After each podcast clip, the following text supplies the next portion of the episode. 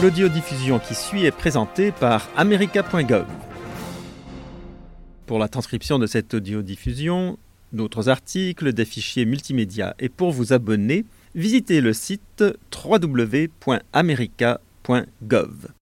Le huitième forum sur la croissance et les possibilités économiques en Afrique, AGOA, a porté non seulement sur le commerce et les affaires, mais aussi, comme ses prédécesseurs, sur le rôle important que peut jouer la société civile pour informer les Africains et les Américains des avantages de l'AGOA et de la manière dont ils peuvent tous en tirer parti.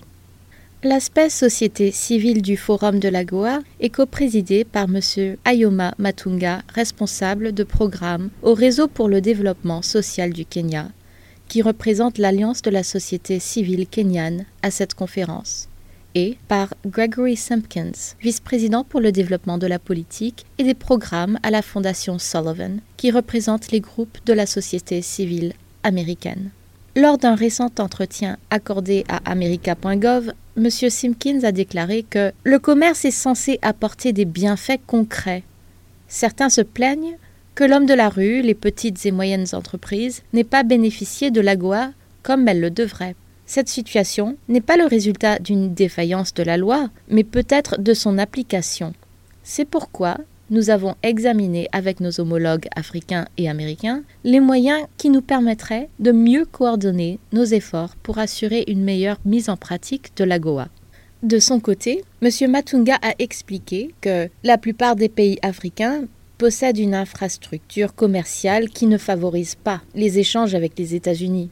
Alors, dans la limite de ces infrastructures, ces pays ne sont peut-être pas en mesure d'aider les producteurs locaux à offrir des marchandises qui répondent aux normes du marché américain. Ce sont là certaines des questions que nous souhaitons étudier au forum pour offrir nos recommandations.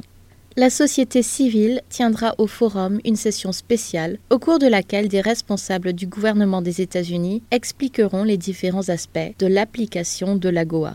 Par exemple, de nombreux Africains ne savent pas encore comment tirer parti du système de tarifs préférentiels que les États-Unis appliquent aux produits africains dans le cadre de l'AGOA. Ils ignorent quels produits sont admissibles, l'importance de la valeur ajoutée ou de la manufacture pour obtenir de meilleurs revenus.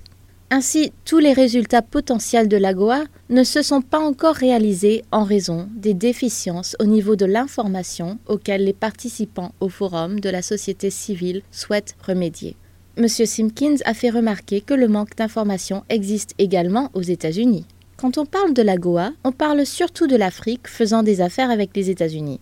Mais il est tout aussi important de parler des avantages qu'apporte aux Américains le commerce entre les États-Unis et l'Afrique et un grand nombre d'Américains ne savent pas comment traiter affaires avec le continent. Des groupes de la société civile américaine travaillent actuellement pour établir des normes qui permettront d'évaluer les bienfaits qu'apporte le commerce à la société en général. Les participants de la société civile au Forum de la Goa espèrent que des liens étroits seront établis entre leurs membres en Afrique et aux États-Unis et que le résultat à long terme de leur collaboration sera un commerce accru qui bénéficiera à tout le monde.